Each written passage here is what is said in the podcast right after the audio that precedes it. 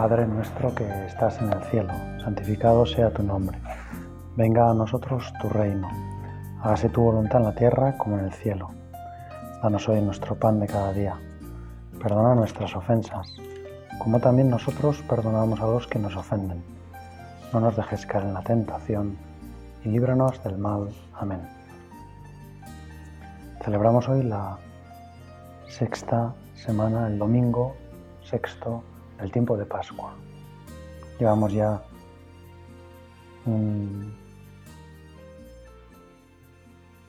muchos días, ¿no? en concreto, pues empezamos la sexta semana, o sea, casi 35, 36 días del tiempo de Pascua y empezamos ahora a acercarnos hacia el final del tiempo de Pascua que está lleno de sabor, lleno de fiestas y queremos pedirle desde ahora a Jesús, que nos ayude a vivirlo con toda la fecundidad que Él quiere darnos. Él quiere regalarnos muchos dones, mucha gracia, mucha luz, mucho calor. Y nosotros queremos estar como especialmente receptivos en estos momentos a todo lo que Él quiera regalarnos. Dame, Señor, tu gracia, inúndame, que tus bendiciones lleguen hasta lo más recóndito de mi corazón, hasta lo más recóndito de mi vida y la vida de los que tengo cerca y la vida de la humanidad. Señor, vuelca de nuevo tu gracia sobre la humanidad. Vamos a decirle, dándole la vuelta a esas palabras que el Señor nos, nos dice en el libro de los Macabeos, ponme a prueba a ver si no si no abro los graneros del cielo. Perdón, creo que no es en el libro los Macabeos, sino Malaquías, en el capítulo tercero. Ponme a prueba a ver si no abro los graneros del cielo y vuelco sobre ti todo ello. Pues nosotros queremos pedirle, Señor, que, que sea una realidad.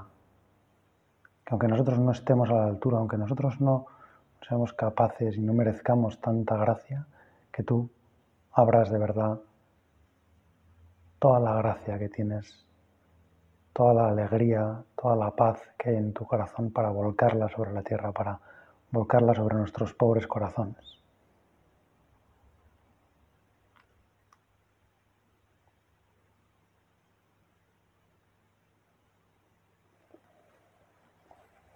En el Evangelio de este domingo,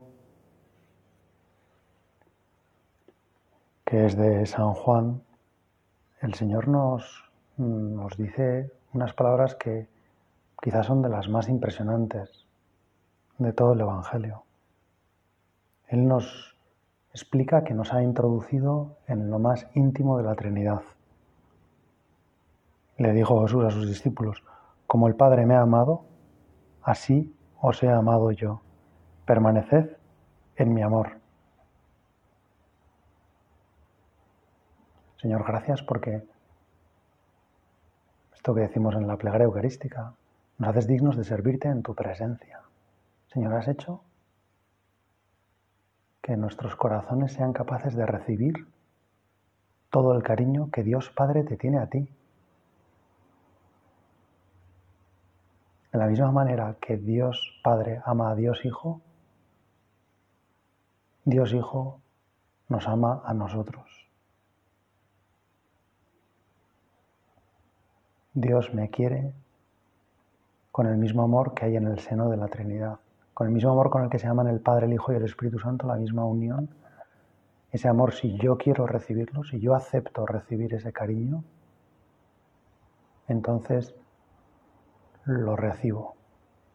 Entonces ellos me hacen digno de recibir ese cariño. Y a continuación nos dice el Señor, permaneced en mi amor. Vivid de mi amor. Entendedlo todo como parte de mi amor. Señor, yo quiero quedarme ahí para siempre en tu amor. Quiero ser el que mejor reciba tu cariño. Ayúdame, por favor, a, no ponerte obstáculos, a no ponerte trabas, a no poner excusas, a no sospechar de tu amor a dejar que tu amor me llene, a dejar que tu amor sea lo único importante en mi vida. Y a continuación el Señor nos dice algo que seguramente nos desconcierta, porque introduce una fórmula condicional. Y dice, si guardáis mis mandamientos, permaneceréis en mi amor. en el fondo, sin querer nosotros, pues yo no sé si es por la cultura o, por nuestra inseguridad o por... o porque la naturaleza del hombre es siempre como está herida y por lo tanto tiende a pensar en, categorías como un poco negativas y piensa que si viene algo grande, grande, grande y bueno, bueno, bueno, bueno, seguro que hay contrapartida. Entonces enseguida nos ponemos a la defensiva, pero dice, si guardáis mis mandamientos, permaneceréis en mi amor.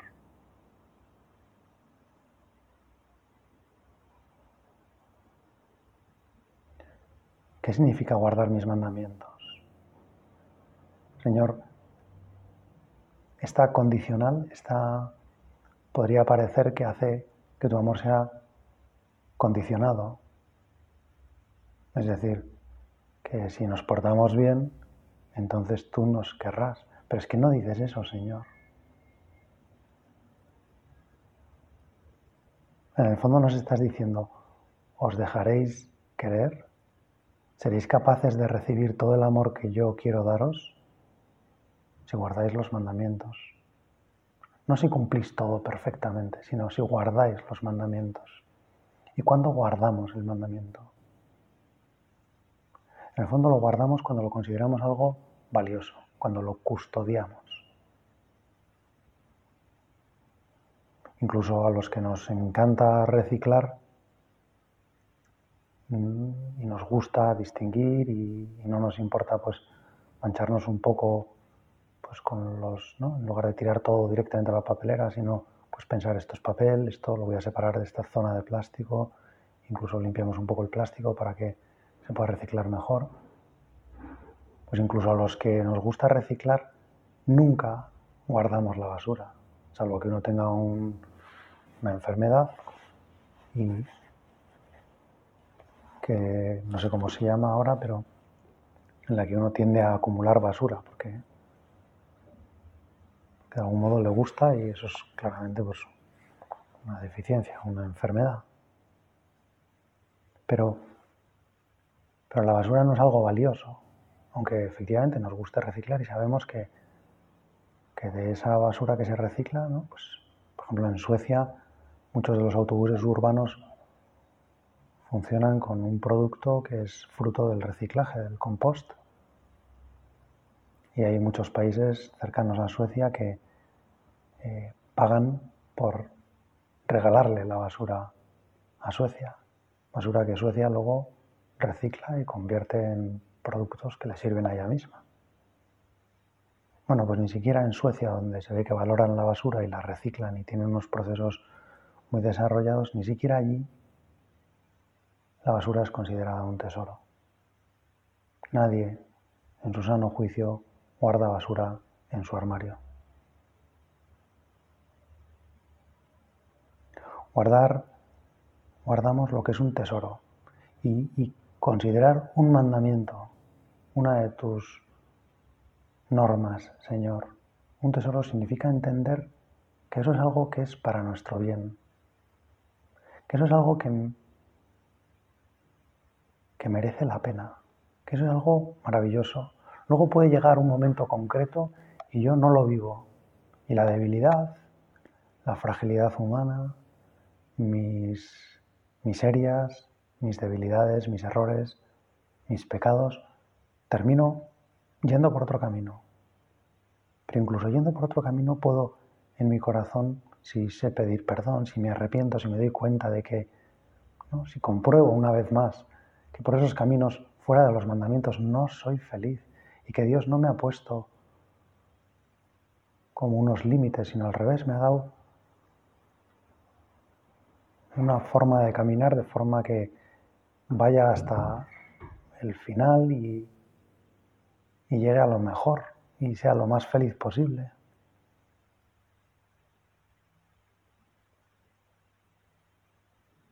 Guardar tus mandamientos. Guardar en el fondo, Señor, tu palabra. Entender que lo que tú me pides es siempre un don que me haces. En parte lo que hacía la Virgen, que guardaba todas las cosas que le decía el Señor y especialmente aquellas que a lo mejor a veces no entendía al principio porque le parecían, uy, esto es difícil de entender o esto es, es como un sacrificio, ¿no? Es, está pidiendo Dios esto. Pero la Virgen sabía que detrás de todo había un don y por lo tanto lo guardaba en su corazón para irlo de algún modo desenvolviendo, irle quitando la apariencia externa que era algo pues, como que Dios le quitaba para descubrir lo que Dios le regalaba.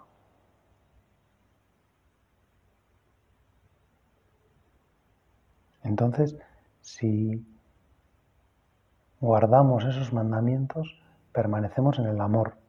Y Jesús nos dice, lo mismo que yo he guardado los mandamientos de mi Padre,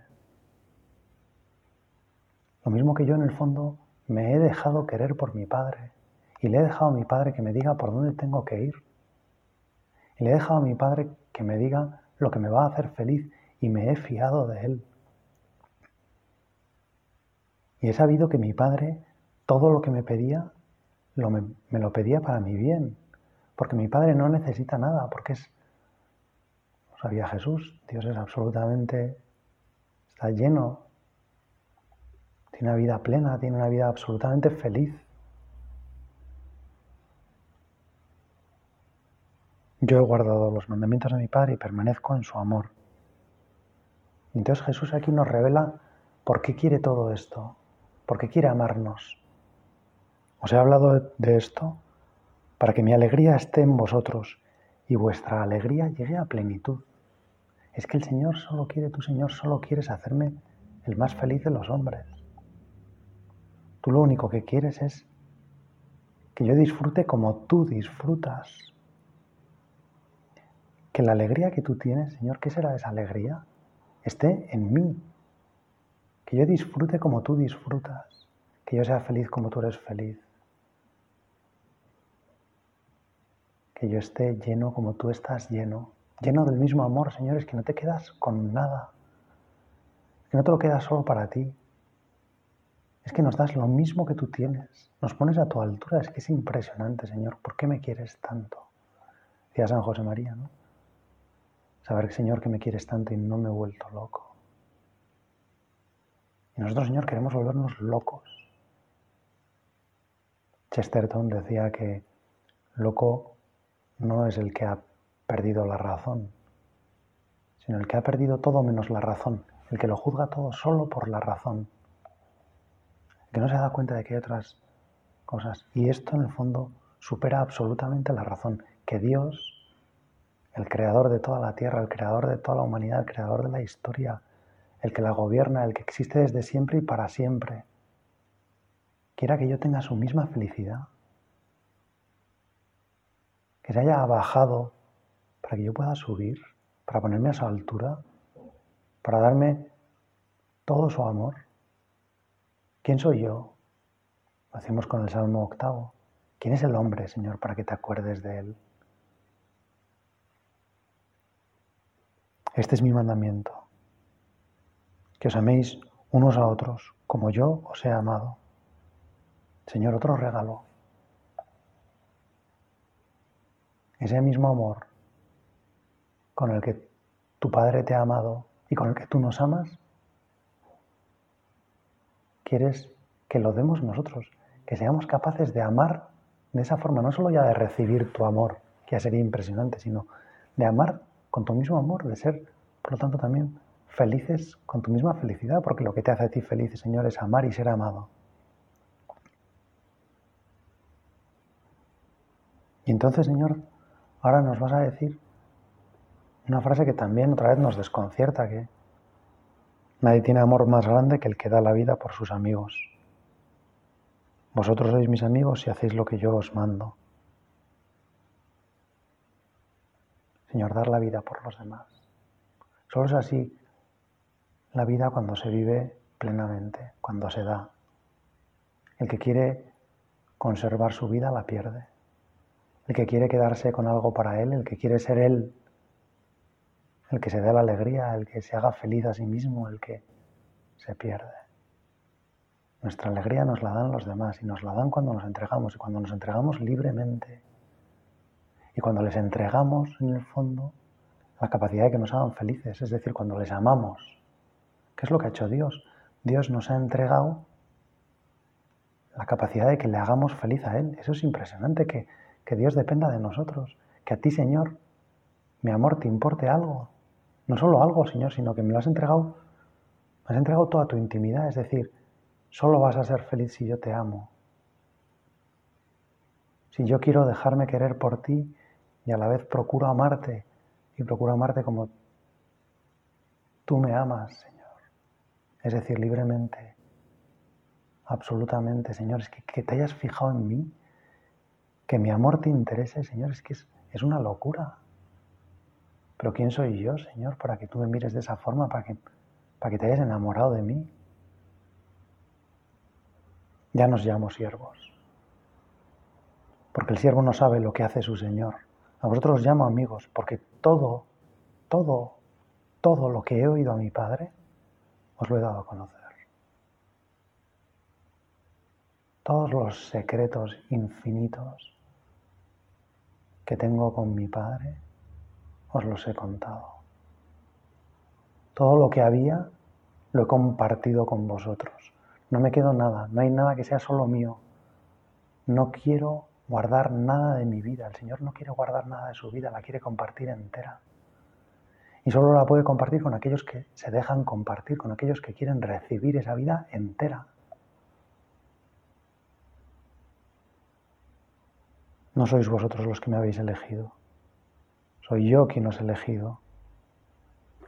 Y os he destinado para que vayáis y deis fruto, y vuestro fruto dure. De modo que lo que pidáis al Padre en mi nombre es lo de, Esto os mando.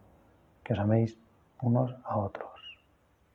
Señor, gracias por esta palabra que nos regalas en este domingo. Gracias, Señor, porque este discurso en el que nos abres del todo tu corazón, nos abres tu intimidad, nos abres tu proyecto para nosotros, en el fondo es absolutamente consolador. Y yo quiero guardar tus mandamientos. Quiero agradecértelo, Señor. Quiero que cada vez que me pidas algo, lo que surja en mi corazón sea el agradecimiento. Señor, gracias porque me, pides esto, porque me quieres liberar de alguna cosa. Gracias Señor porque me estás ofreciendo la liberación absoluta de, de, mis cadenas, de, mis, de mi vida pequeña, chata, encerrada, guardada para mí. Seguro que todos hemos tenido la, la experiencia, bueno, a mí me ha pasado algunas veces, de en una mochila de excursión, hemos ido un día de excursión o hemos, hemos llevado alguna cosa de comida en la mochila del trabajo. Y sin darnos cuenta, pues la pues no lo hemos recogido en el primer momento y luego lo hemos guardado en el armario y quizá al cabo de un tiempo Ojalá que no haya sido mucho, pero cada un tiempo pues abrimos la mochila otra vez y descubrimos que dentro había algo de comida que se ha echado a perder. Y lo importante no es solamente pues que eso se haya echado a perder, sino que la comida en cuanto se guarda, en cuanto y no se guarda en las condiciones buenas, se pierde. Y además de perderse, pues se puede pudrir. Y si se pudre, tiene unos olores que impregnan la mochila. Es algo que sucede también en nuestras vidas. Cuando guardamos algo, cuando no queremos entregarlo, cuando pensamos que un mandamiento, que algo que nos pide Dios, es en realidad algo que nos está quitando, es como una venganza que se toma a Dios como una forma de demostrarnos que Él es el que manda y que nosotros tenemos que obedecerle y tenemos que hacer algo para Él. Cuando pensamos eso y nos lo guardamos porque no queremos darlo, porque entonces pensamos que lo perdemos, entonces eso se pudre. Porque Dios no necesita nada de nosotros. Dios es absolutamente feliz en la Trinidad. El Padre, el Hijo y el Espíritu Santo no pueden ser más felices. Nosotros no vamos a añadir nada a Dios. Y sin embargo, Dios nos abre esa intimidad, Dios nos regala esa intimidad, esa alegría, para que mi alegría esté en vosotros y vuestra alegría llegue a plenitud. Y entonces Dios, sí que de algún modo al hacerse, hacernos amigos, al hacerse siervo, al bajar a nuestra altura para elevarnos a la suya, de algún modo sí que ha perdido algo. Y nosotros somos capaces de restaurar eso que Él ha perdido. Él nos ha entregado su vida, su amor. Y nosotros podemos hacer que ese amor sea infecundo, que ese amor no llegue a término, que ese amor se pierda porque no lo recojamos, porque no nos dejemos querer, porque pensemos y sospechemos que Dios quiere algo, quiere ganarnos, quiere de algún modo competir con nosotros. Dios no compite. Dios lo tiene todo, pero lo ha perdido todo para que nosotros podamos ganar. Dios no quiere competir con nosotros. Dios quiere que ganemos nosotros la carrera. Dios quiere que nos llenemos de su amor, que nos llenemos de su alegría. Y en cierto sentido ha condicionado su vida por nosotros. Es verdad que no le podemos dar nada a Dios, pero es verdad que también hay algo que si nosotros nos lo quedamos, Dios nunca lo tendrá. Si yo no le amo a Dios,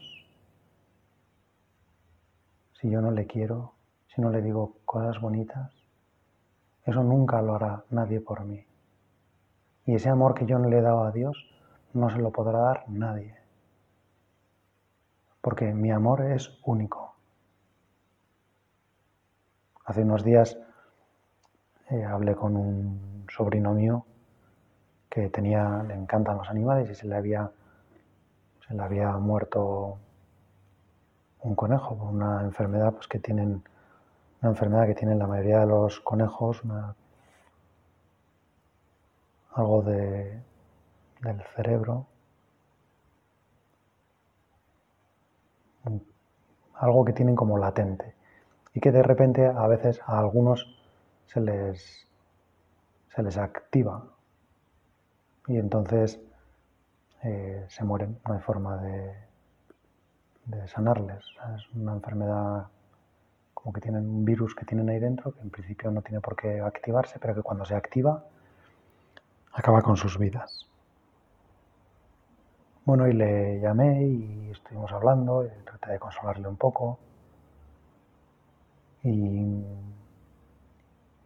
me decía que, bueno, pues que algún amigo, o no sé si incluso sus padres, le habían ofrecido pues comprarle otro conejo y decía, bueno, es que no, no entiende, o sea, es que ese conejo ya ha muerto, ya no, no vive.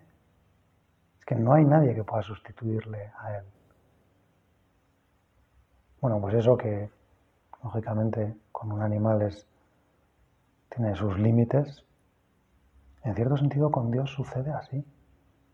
Es que no hay nadie, nadie, nadie en el mundo que pueda sustituir mi amor, porque mi amor es único y personal, porque lo que yo le puedo dar a Dios, lo que le puedo decir, lo que le puedo hacer sentir a Dios, no lo puede hacer nadie. Y por lo tanto Dios, que lo tenía todo en sí mismo, que era perfecto, ha querido como abrir su corazón y hacerse vulnerable. Porque Dios se puede llevar, que me perdone por la expresión, calabazas. Porque a Dios le podemos dar calabazas. Porque a Dios podemos, si no queremos, podemos no quererle. Y si no le queremos, nadie le querrá por nosotros. Y si nadie le quiere por nosotros, ese amor que Dios podía haber recibido, esa alegría que podía haber llenado el corazón de Dios, Él no la tendrá. Señor, qué impresionante es la libertad del hombre, que es capaz de negar a Dios algo de lo que Dios tiene tantas ganas, mejor dicho, lo que Dios más ansía en el mundo está en mis manos y está en mis manos dárselo o negárselo. Señor, yo que soy una pobre criatura, tú me has puesto a tu altura. Me has hecho capaz de acceder a tu corazón y de herir tu corazón como nadie puede herirlo. Señor, lo que te hicieron en la pasión es nada comparado con lo que puedo hacer yo en tu corazón. Si te digo que no, si no me fío, si sospecho de ti, si desprecio tu cariño, si desprecio a los demás, si no los amo como tú los amas. Señor, ¿qué, ¿Qué, riesgo tan grande has corrido, Señor? ¿Qué riesgo tan grande es mi libertad? Y qué ganas, Señor, de usarla con tu ayuda, porque yo solo no voy a poder para amarte. Qué gusto, Señor, darte algo que te agrada tanto. Qué gozada cuando de alguna persona sabemos que Sabemos con mucha certeza y a la vez con, con alegría comprobamos, sabemos con mucha certeza qué es lo que le va a hacer feliz y nos damos cuenta que está en nuestra mano. Porque le encantan, por ejemplo, un pastel que yo sé hacer. O porque es tan fácil hacerle feliz como llevarle a dar una vuelta. O comprarle un buen libro o llamarle por teléfono y eh, estar un rato hablando con él o mandarle un WhatsApp o escoger una película que sabemos que le va a gustar. Qué fácil cuando sabemos que alguien es fácil de amar. Qué, gozada cuando hay personas que son tan fáciles de hacer felices. Qué gozada cuando alguien es tan sencillo hacerle feliz y qué inclinados a hacer por esa persona eso, sabiendo que, le llena totalmente, que le hace feliz, que, que además no lo exige, que si no lo hacemos no va a decir nada, que no se va a enfadar, que no que de algún modo lo que vamos a hacer es una sorpresa, es un regalo, es algo que sale totalmente de nosotros. Así eres tú, Señor. Teniéndolo todo, nos has dicho una forma facilísima de que te hagamos feliz. Pues yo le voy a pedir a la criatura que más feliz te ha hecho, que ha sido la Virgen María, que me enseñe. No me voy a conformar con hacerte menos feliz que ella. Señor, quiero darte las mismas alegrías que ella te dio. Quiero abrir mi corazón para que tú lo llenes con tu gracia como llenaste el suyo quiero decirte un hágase, un fiat, con lo que ella te dijo. Pero no lo voy a poder hacer si ella no me ayuda, si no me lleva de la mano, si no me lleva mejor en sus brazos. Dios te salve María, llena eres de gracia, el Señor es contigo. Bendita tú eres entre todas las mujeres, y bendito es el fruto de tu vientre Jesús. Santa María, Madre de Dios, ruega por nosotros pecadores, ahora y en la hora de nuestra muerte. Amén.